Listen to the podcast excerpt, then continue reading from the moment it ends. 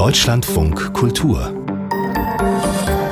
Lesart mit Andrea Gerg. Herzlich willkommen. Boualem Sansal ist der wichtigste algerische Autor unserer Zeit. Zahlreiche Romane und politische Essays hat er veröffentlicht und er schaltet sich auch immer wieder in gesellschaftliche Debatten ein, besonders wenn es um den politischen Islam geht.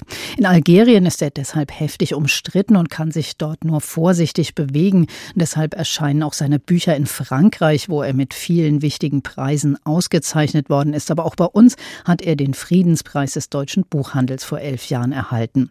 Jetzt sind gleich zwei neue Bücher von Boalem Sansal auf Deutsch erschienen. Der Roman Abraham oder Der fünfte Bund. Dafür hat er den Prix Mediterranee erhalten und er hat eine Art Pamphlet geschrieben, Titel Freundschaftlicher, respektvoller und mahnender Brief an die Völker und Nationen der Welt.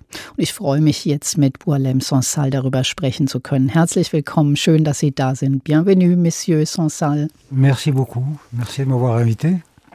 Ich würde gern zuerst über Ihren Brief sprechen, der ja ein Appell für eine bessere Welt ist. Wie kam es dazu? Was hat den Ausschlag gegeben, ihn zu schreiben? Wir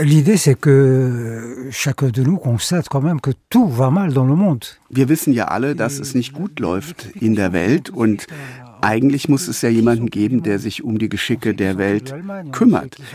Wenn wir uns anschauen, wer kümmert sich in Deutschland oder Italien oder anderen Ländern um die Geschicke des Landes, dann wissen wir Bescheid. Aber die Vereinten Nationen, die machen ihre Arbeit nicht. Und deswegen habe ich beschlossen, den Vereinten Nationen einen Brief zu schreiben. donc, voilà, je me suis dit, je vais taquiner le secrétaire général des Nations Unies en lui disant, bah, faites votre travail. Es ist ja ganz amüsant, dass Sie sich gleich am Anfang dieses Briefs vorstellen, wie die diplomatische, aber auch wirkungslose Antwort des Generalsekretärs der Vereinten Nationen ausfallen würde und dass das also gar nichts bringen würde, diesen Brief abzuschicken, sondern es viel sinnvoller ist, ihn direkt an die Leser zu adressieren. Das Schreiben soll so eine Art Präambel zu einer besseren Welt sein. Drückt sich darin so Ihre persönliche Utopie aus? Es gibt ja eine wirklich drängende Notwendigkeit, etwas zu unternehmen. Man hat doch das Gefühl, dass alles immer schlechter wird. Man könnte sogar fast sagen, ja, nicht nur von Jahr zu Jahr, sondern von Jahrhundert zu Jahrhundert wird es immer schlimmer. Und wenn wir so weitermachen wie bisher, ja, dann kommt es zu einem dritten Weltkrieg oder zu einem vierten Weltkrieg. Also wir müssen einfach etwas tun. Und in diesem Brief, da schauen Sie aber nicht nur nach vorne oder auf unsere Gegenwart, sondern auch in die Vergangenheit, auf Ihr Leben und die Situation in Algerien, wo Sie ja auch heute leben. Kann man denn Gegenwart und Zukunft nur verstehen und auch verbessern, wenn man die Vergangenheit in den Blick nimmt?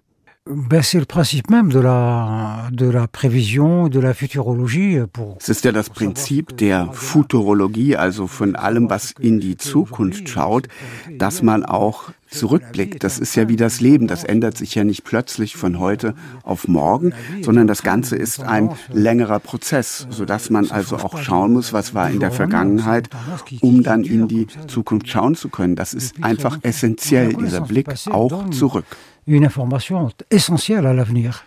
Sie gehen ja auch in Ihrem Roman Abraham oder der fünfte Bund weit zurück in der Menschheitsgeschichte. Es ist eine biblische Geschichte, die aber Anfang des 20. Jahrhunderts spielt. Der Roman setzt 1916 ein, mitten im Ersten Weltkrieg und geht dann bis zum Zweiten Weltkrieg. Ein neuer Abraham wird geboren in einem kleinen Ort in der Nähe der Stadt Ur bei Babylon in Mesopotamien, dem Urland unserer Zivilisation. Monsieur Sansal, die Bibel neu schreiben. Wie sind Sie darauf gekommen? Was ist das für ein Projekt? Toujours. Die Menschheit sucht ja einfach schon immer nach Glück, nach Wahrheit, nach Ausgeglichenheit. Und da gibt es natürlich die Politik, ja, und es gibt die Ideologien, den Kapitalismus, den Kommunismus. Aber meiner Ansicht nach ist es doch, die stärkste Kraft ist doch die Religion, die Menschen beeinflusst die monotheistischen Religionen, der Judaismus, das Christentum, der Islam oder auch der Buddhismus oder Hinduismus. Der Traum vom Glück, darum geht es doch den meisten Menschen und der Weg des Glaubens ist für viele Menschen doch so wichtig. Par les chemins de la foi. Sie lassen ja Ihren vom jungen Abraham geführten neuen Clan, das sind ein paar Dutzend Menschen, hunderte Schafe, die Route abwandern, die der historische Abraham der Bibel auch genommen hat, also von Mesopotamien, dem heutigen Irak, bis nach Ägypten entlang der Küste des Mittelmeers. Warum war das so wichtig, dieselbe Route nochmal nachzuzeichnen? Ja, wenn ich da so viel dran geändert hätte, dann das würde ja heißen, Gott hätte sich damals geirrt oder Gott würde heute etwas anderes sagen, als er vor 4000 Jahren gesagt hat. Er hat ja laut der Überlieferung gesagt, Abraham, verlasse dein Land, ziehe aus und suche dir ein neues Land. Und wenn man das nicht genauso nachvollzieht, dann würde man ja eben sagen, ja, Gott hat sich geirrt oder Gott hat jetzt irgendwie ganz andere Ideen. In der Bibel, in der Tora oder auch im Koran, das sind ja Schriften, die sind ein für alle Mal gesagt worden. Da, was darin steht, ist ewig gültig. Und deswegen muss man das auch so machen.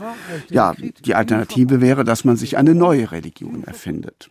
Also die Propheten können sich ändern, aber das religiöse Wort, das ändert sich nicht. Les prophètes peuvent changer, mais le discours religieux, lui, ne change pas.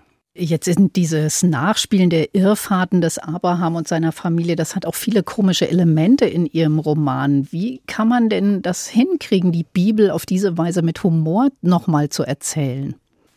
Ah, mais quand vous lisez, euh, quand vous lisez la Bible, la Tora, auch in der Bibel, auch in der Tora, auch im Koran, da finden sich diese eher leichten Elemente.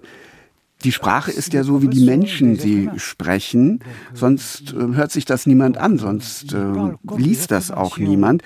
Die Propheten müssen genau so sprechen, dass die Menschen das auch so begreifen und verstehen. Und was hat Sie gereizt, sich genau in diese Zeit zwischen den beiden Weltkriegen nochmal zu vertiefen? Quand Abraham est Abraham euh, taucht auf in einer Epoche vor 4000 Jahren, in einem Augenblick, als viele Reiche zerfallen. Das polytheistische System zerfällt, das babylonische Weltreich zerfällt, alles geht zugrunde. Und ich habe im Laufe der Geschichte in diesen 4000 Jahren nach einer Epoche gesucht, die sich irgendwie vergleichen ließe. Und die Epoche im Ersten Weltkrieg oder nach dem Ersten Weltkrieg ist so eine Epoche, in dem auch viele Reiche zerfallen sind. Das Ottomanische Reich, das Österreichisch-Ungarische Reich, auch das Französische Reich, das Empire, das ist zerfallen. Und danach ist eine neue Welt entstanden, eine neue Welt, aus Demokratie, aus Freiheiten. Und ich denke, das hat natürlich alles nicht so funktioniert. Man muss also heute sich an Abraham erinnern, ihn wieder auferstehen lassen, damit das irgendwie weitergeht, damit man diese Geschichte schreiben kann. Reconvoquer euh, Abraham pour réécrire l'histoire. Unser Gast in der Lesart ist heute der algerische Schriftsteller Bourlem Sansal. Herr Sansal, ich würde gerne ein bisschen mit Ihnen auch über Ihr Leben in Algerien sprechen. Sie leben ja dort in der Hauptstadt Algier, obwohl Ihre Bücher zum Beispiel dort gar nicht verkauft werden dürfen. Wie geht es Ihnen dort? Wie ist Ihr Leben in Algerien? Ben, oui, c'est euh, ja, das ist sehr schwierig, mein Leben in Algerien. Mit meinen Schriften und Reden habe ich sehr viele Leute in Algerien gegen mich aufgebracht und nicht nur in Algerien, sondern überall in der Welt. Vor allem habe ich die Islamisten natürlich äh, aufgebracht und die haben ihre eigene Art, Probleme zu lösen, eine sehr direkte Art. Aber ich muss sagen, meine Situation verbessert sich etwas in der letzten Zeit. Ich habe das Gefühl, man hört mir zu, gerade einige Intellektuelle, und manche sagen sogar, naja, er hatte vielleicht ja doch recht gehabt. Natürlich, meine Bücher sind dort nicht zu bekommen. Ich kann sie da nicht veröffentlichen. Es gibt einige meiner ersten Bücher, die man bekommen kann, aber man kann dort nicht bekommen 2084 das Ende der Welt oder das Buch Village de l'Allemand, das Dorf des Deutschen und auch meinen Brief an meine Landsleute, den kann man dort nicht erhalten. Ich habe meinen Landsleuten ja gesagt, ja, wenn ihr Demokratie wollt, dann dürft ihr nicht einfach still da sitzen, ihr müsst etwas tun. Es gibt einen Preis für die Freiheit, den ihr zahlen müsst. Il y a un prix à payer pour la liberté. Il faut le payer. Sie haben gesagt, dass Ihre Situation sich ein bisschen verbessert. Ist denn das auch insgesamt so gesellschaftlich gesehen? Denn es gibt ja seit 2019 einen neuen Staatspräsidenten. Hat sich da was zum Positiven verändert seitdem? Non, les choses ne peuvent pas ne changent pas parce qu'on change de président. Nein, man kann nur weil man einen Präsidenten austauscht, nicht das Land ändern, das reicht nicht. In meinem Land ist noch keine Revolution passiert. Wir brauchen jemanden, ja, vielleicht wie Gorbatschow, damit sich etwas ändert, aber im Moment stecken wir immer noch in den alten Diskursen fest. On est toujours dans les anciens discours. Das heißt auch die neue Verfassung, die sich ja vordergründig für mehr Meinungsfreiheit und Pressefreiheit einsetzt, die hat auch nicht wirklich was bewirkt? Non, non, ni la Constitution, ni les, ni le changement du président, ni. Euh, Nein, weder die andere Verfassung noch der neue Präsident haben irgendetwas verändert an der Situation. Ich würde sogar sagen, es ist noch schlimmer geworden in der letzten Zeit. Die Politik hat das Volk den Islamisten überlassen. Es geht um, ja, es geht um Öl und es geht um Diplomatie, aber was das Volk anbetrifft, das ist den einfach den Islamisten überlassen worden und da hat sich einfach nichts geändert. Ihre Bücher erscheinen ja in Frankreich. Haben Sie mal überlegt, selbst auch nach Frankreich zu gehen? Quand j'étais menacé, et oui, j'y pensais tous les jours. Als ich wirklich bedroht wurde, habe ich jeden Tag darüber nachgedacht, natürlich. Jetzt denke ich mir, ja, solange es noch geht, solange ich noch sprechen kann, solange ich noch da sein kann, bleibe ich auch, solange es möglich ist. Je partirai, bien sûr. Unter dem neuen Staatspräsidenten Tebboune sind ja die Beziehungen zu Frankreich noch angespannter geworden, auch zu Marokko. Da wurden die diplomatischen Beziehungen abgebrochen. Haben Sie den Eindruck, dass sich Algerien zunehmend isoliert? Avec, euh, avec le Maroc, oui. Ja, mit Marokko ist die Grenze seit 25 Jahren blockiert. Wenn man da einreisen will von Algerien nach Marokko, muss man zum Beispiel über Frankreich reisen. Jetzt haben sie auch die diplomatischen Beziehungen zu Marokko gekappt. Es geht vor allem um den Konflikt in der Westsahara, wo Algerien die Polisario unterstützt. Mit Spanien ist die Situation auch angespannt. Und mit Frankreich, ja, da ist es mal so, mal so. Dann gibt es einen Moment, da umarmt man sich, küsst sich fast auf den Mund. Und dann ist wieder ein Riesenstreit. Also ich glaube schon, dass Algerien sich im Moment zunehmend isoliert. Andererseits versucht es jetzt auch international, sich besser aufzustellen, indem es zum Beispiel einen Antrag gestellt hat, in diesem, in diesem Verbund der BRICS-Staaten aufgenommen zu werden. Also dieser Antrag liegt vor. Russie, Chine, Brasil, Inde, etc. Donc voilà, on a postulé officiellement. Also die Gegenwart klingt irgendwie problematisch. Ich denke an den Anfang unseres Gesprächs und an Ihren Brief. Wie würden Sie sich die Zukunft wünschen oder was stellen Sie sich vor, was müsste unbedingt bald besser werden? In Algerien brauchen wir eine Revolution, so wie in Osteuropa die Völker in Polen und überall eine Revolution des Volkes gemacht haben. Aber in islamischen Ländern ist es sehr schwierig, denn sie können eine Revolution gegen einen Staat, gegen ein System machen, aber es ist schwierig, eine Revolution gegen die Religion zu machen. Und da müssen wir, glaube ich, wirklich, wirklich mit einem sehr, sehr langen Zeitraum rechnen, bis da etwas passieren kann. Vielleicht mit einem Jahrhundert rechnen. Wenn wir jetzt die ganze Welt betrachten, ja, da gibt es natürlich auch auf sehr lange Zeit keine Lösung. Wir hatten ja diese Konfrontation Kapitalismus, Kommunismus. Heute geht es um wirtschaftliche Fragen. Ein Wirtschaftskrieg, der jetzt entstanden ist.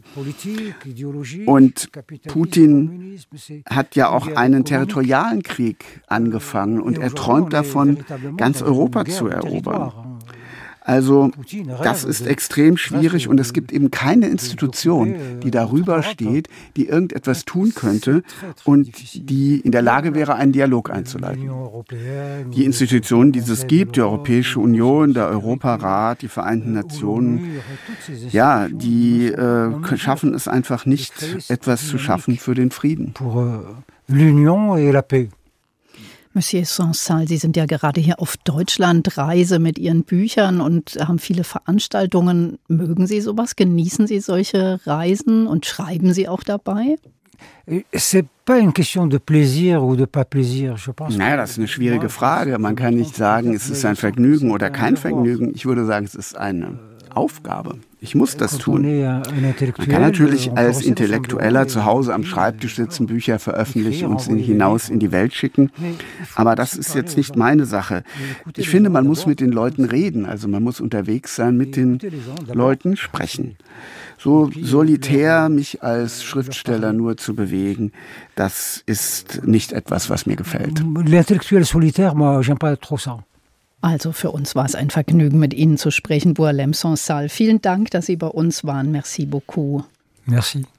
Und vielen Dank auch an unseren Übersetzer Dirk Furich. Und die neuen Bücher von Boalem Sonsal sind beim Merlin Verlag erschienen. Den Roman Abraham oder der fünfte Bund hat Vincent von Wroblewski übersetzt und den freundschaftlichen, respektvollen und mahnenden Brief an die Völker und Nationen der Welt hat Jean-Pierre Beujoui aus dem Französischen übertragen.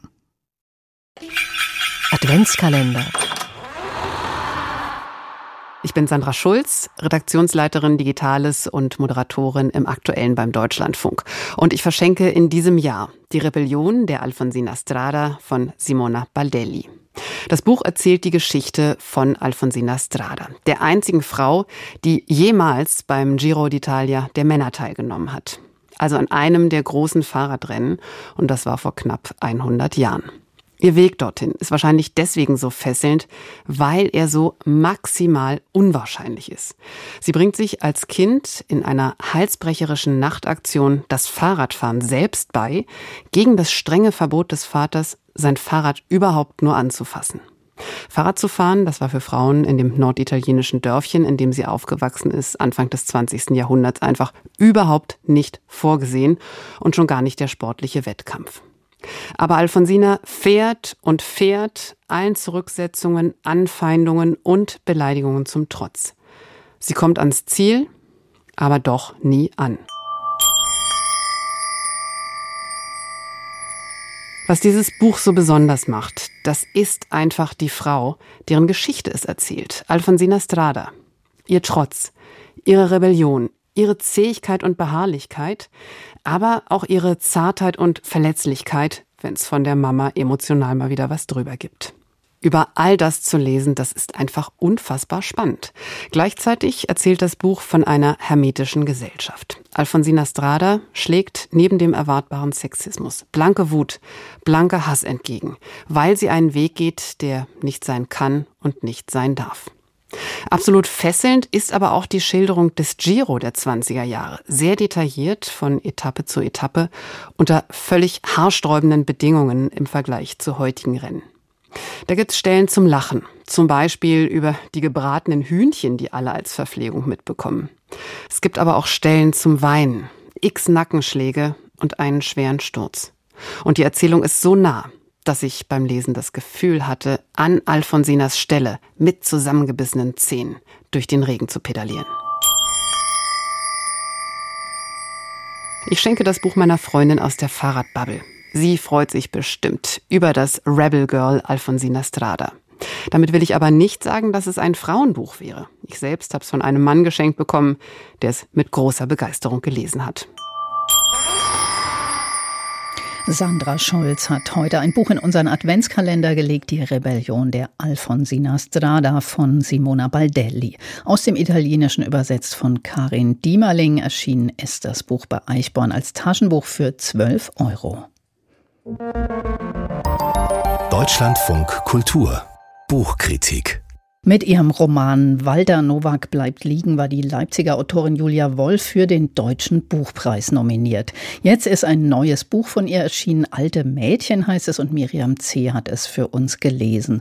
Das ist ja ein ziemlich sprechender Titel, Alte Mädchen. Was sind denn das für Frauen, die diesem Buch den Titel geben? Also die alten Mädchen, das, das muss ich gleich vorweg sagen, das sind meine absoluten Lieblingsfiguren in diesem Roman. Der Roman besteht so aus drei Teilen und die sind eigentlich unabhängig voneinander durcheinander, aber diese alten Mädchen, das sind echt die besten.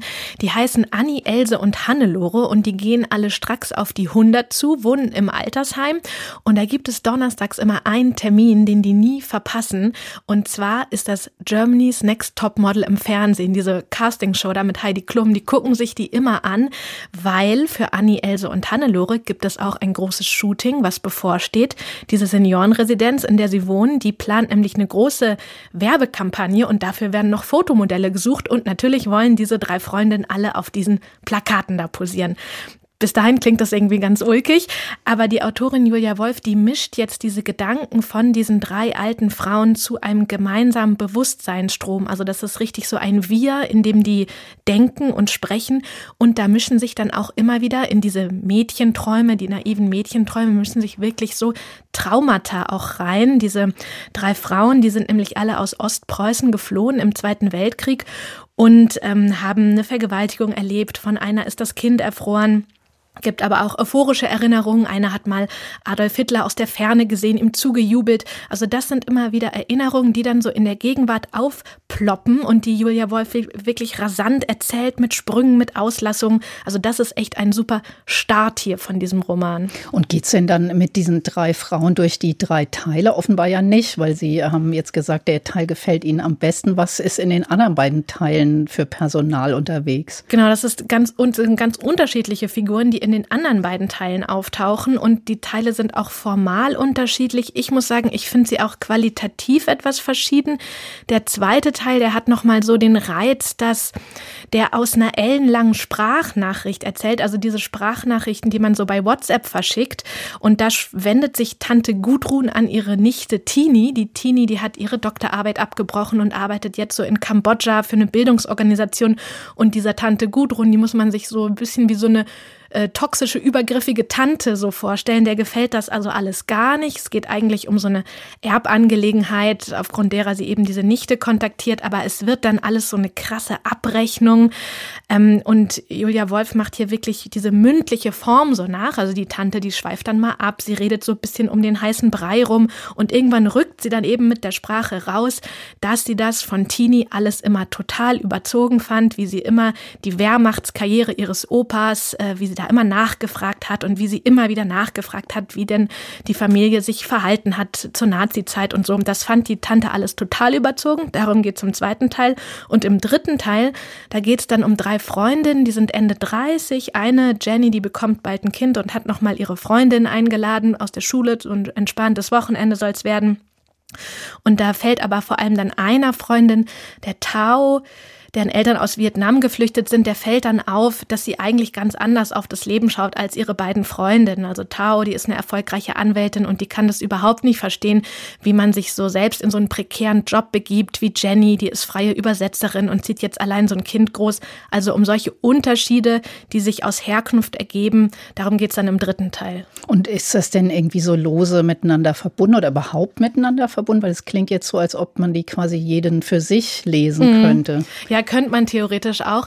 Es geht natürlich um so drei verschiedene Generationen von Frauen in diesen drei Teilen, aber das verbindende Thema, finde ich, was schon so ein bisschen schillert immer zwischendurch, es geht immer um Aufarbeitung oder es geht immer um die Erinnerung von der Vergangenheit. Also im ersten Teil war das ja eben die eigene Nazi-Vergangenheit, die eigene Flucht von diesen alten Frauen, von diesen alten Mädchen. Im zweiten Teil ist es eben der Nazi-Hintergrund der Familie, von den eigenen Großeltern. Wie geht man damit um in der nächsten, in der übernächsten Generation? Und im dritten Teil ist es dann eben diese Flucht von Taos Eltern aus Vietnam nach Deutschland.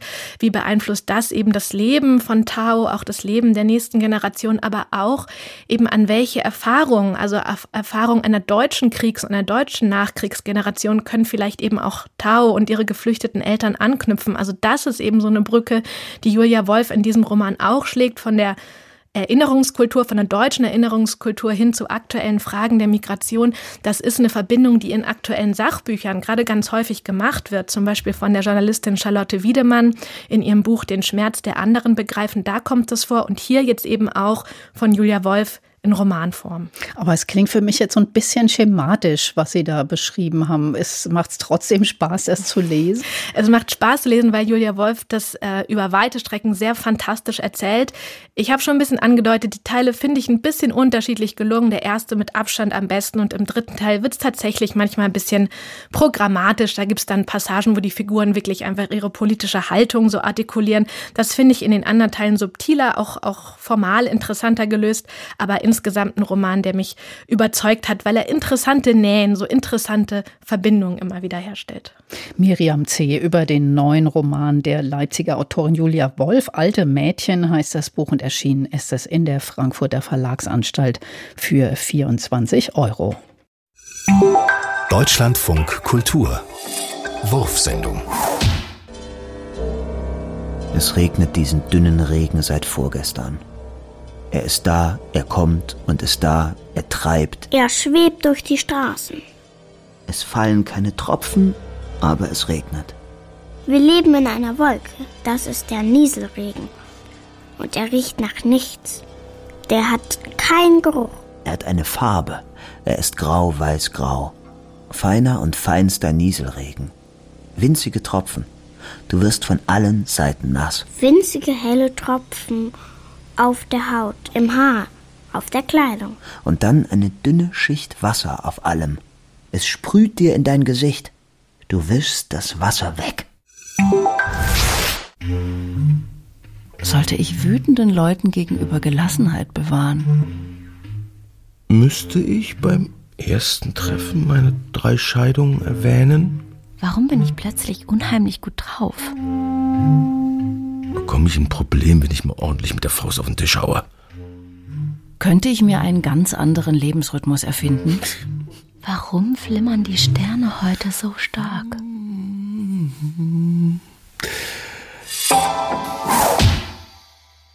Große Romane wie Marguerite Duras Der Liebhaber oder Der kleine Prinz von Antoine de Saint-Exupéry hat der Regisseur Kai Green immer wieder als Hörspiele in Szene gesetzt und dabei eine sanfte, poetische Musikalität entwickelt. Für sein neuestes Hörspiel Mögen Sie Emily Dickinson hat er mit den Musikerinnen von Coco Rosi zusammengearbeitet und was dabei entstanden ist, das verrät Andi Hörmann.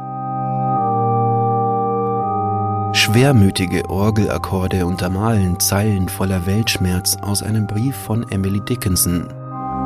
Ich weiß nicht, wie es kommt, aber die Welt sieht heute düster aus und ich weiß kaum, was ich tue. Alles wirkt so sonderlich. Mögen Sie Emily Dickinson? Diese Frage stellt der Regisseur Kai Green im Titel seines Hörspiels. Vielleicht auch in dem Sinn, ob wir die Schwermut ihrer Texte denn ertragen. Die Seele hat Momente des Gefesseltseins, wenn sie vor Angst erstarrt, spürt, wie das Grauen schaudernd naht. Es stoppt und schaut sie an, grüßt und streichelt mit Fingern lang ihr Haar das schon vereiste. Es saugt koboldgleich an ihren Lippen, auf denen zärtlich der Geliebte reiste. Schändlich, dass eine Regung so gemein sich vergreift an einem Stoff, so rein es ist ein außergewöhnliches Hörstück, diese Produktion von Radio Bremen und dem Deutschlandfunk aus dem Jahr 2021. Nun erscheint Mögen Sie Emily Dickinson als einem zweisprachigen Buch beigelegter CD.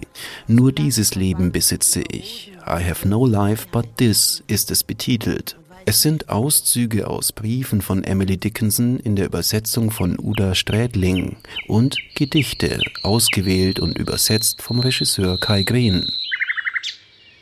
Worte von Glücklichen gesagt sind dürftiger Gesang, doch von Schweigenden gefühlt sind Worte wunderbar. Emily Dickinson lebte zurückgezogen in Massachusetts. Ihre Gedichte wurden erst Ende des 19. Jahrhunderts posthum veröffentlicht. Sie sind durchzogen von Liebesleid, Melancholie und Einsamkeit. Nur über Briefe hielt sie Kontakt zur Außenwelt. Es hat keinen Zweck, dir zu schreiben. Ebenso gut könnte ich im Fingerhut Tau schleppen, um endlose Feuer zu löschen. Die Schauspielerin Birgit Minichmeier aus dem Ensemble des Wiener Burgtheaters spricht die Texte von Emily Dickinson einfühlsam und eindringlich. Kann ich verhindern, das zerbricht ein Herz, so würde ich leben nicht umsonst. Kann ich lindern, eines Lebens Leid oder mindern einen Schmerz, kann erschöpfte Wanderdrossel zurück ins Nest. Ich heben, so würde ich leben, nicht umsonst. Großartig an diesem Hörbuch ist die musikalische Interpretation der Texte von Emily Dickinson durch das US-amerikanische Weird Folk Duo Cocorosi mit ihren pluckernd quietschenden Kinderspielzeugsounds und feenhaftem Gesang. Und so klingt das eben rezitierte Gedicht als Popsong. If I can stop one heart from breaking, I shall not live. Durch die Vertonung dieser Gedichte voller entrückter Schönheit zeigt Kai Green, wie nah sich doch Lyrik und Lyrik sind und auch, wie viel Musik in den Texten von Emily Dickinson steckt. Ein bezaubernd schönes Hörspiel. Und es heißt, mögen Sie Emily Dickinson, das musikalische Hörbuch von Kai Green. Erschienen ist es beim Major Label für 22 Euro.